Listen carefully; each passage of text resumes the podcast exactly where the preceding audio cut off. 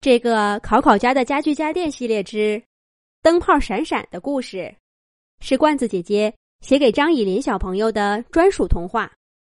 祝张以林小朋友每天都有好心情，跟许多许多的家具家电做好朋友。我决定了，今天晚上九点钟，我要准时熄灭灯光，休息一天。你们要不要加入？考考家的灯泡闪闪的话，让家具家电们都陷入了深思。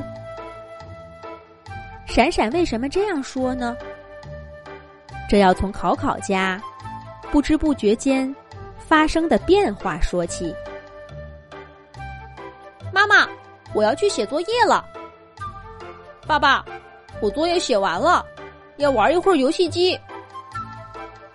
考考妈妈。我看电影去了。考考爸爸，充电器在哪儿？快给我！我要追剧呢。这大概是考考家每天晚上说的最多的几句话。确切的说，除了这几句话，考考一家几乎再也没有什么交流了。每天吃过晚饭，考考爸爸。和考考妈妈就各自进入与生活无关的虚拟世界中。写完作业的考考小朋友也很快加入他们的行列中。手机、电脑、游戏机，还有平板电脑，每天都工作到很晚。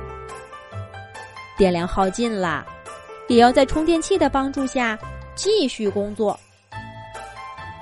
灯泡闪闪，更是到深夜才能休息。有时候，考考一家玩着玩着睡着了，那就只好一直亮到他们醒来。其他的家具家电，在明晃晃的灯光下也休息不好。再这样下去，恐怕大家伙儿就都要生病了。第一个受不了的，是工作量最大的电脑聪聪。那天早晨，考考一家刚走，聪聪就揉着肩膀说：“不行了，我要散假了。谁能跟考考爸爸说一声，给我放一天假吧？哪怕就一天也成啊！这么天天看电影，我的脑子都要炸开了。”平板电脑也打着哈欠说：“你还好，好歹看的是电影。考考妈妈每天让我播电视剧，还反复看。哦，那些台词我都快背下来了。游戏机游游更是一肚子苦水。考考小朋友每天把我放下不玩的时候。”我身上的每个按钮都是麻木的。其他的家具家电也纷纷诉说着对考考一家的不满。可说到解决办法，大家又都没词儿了。电视机老 K 好不容易想出一个播放过度娱乐有害的节目给考考一家看。但很快就被大家给否决了。家具家电朋友们说：“这样的节目还少吗？只怕考考一家早就看得麻木了。”就在这个毫无头绪的时候，灯泡闪闪，忽然坚定的说了上面的那番话。家具家电朋友们。略微沉默了一会儿，纷纷摇头说：“这不行，这不行，这不成了罢工了吗？不行，不行！”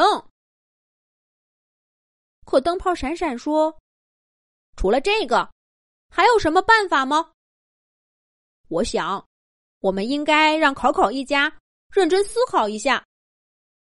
当没有了灯光，所有手机、电脑和游戏机也都不能玩儿。”他们还有没有其他事情可以做？闪闪的话听起来有些道理，但这个想法实在是太大胆了。家具家电朋友们想了半天，也拿不定主意。就在这时候，咔嗒一声，门响了。考考一家回来了，家具家电朋友们赶紧各归各位，心情复杂的等待着又一个疲惫的夜晚。果然，考考一家匆匆忙忙吃过晚饭，就各自抱着电子产品玩去了。电脑匆匆打开昨天看到一半的电影。平板电脑拍拍里传出电视剧的声音。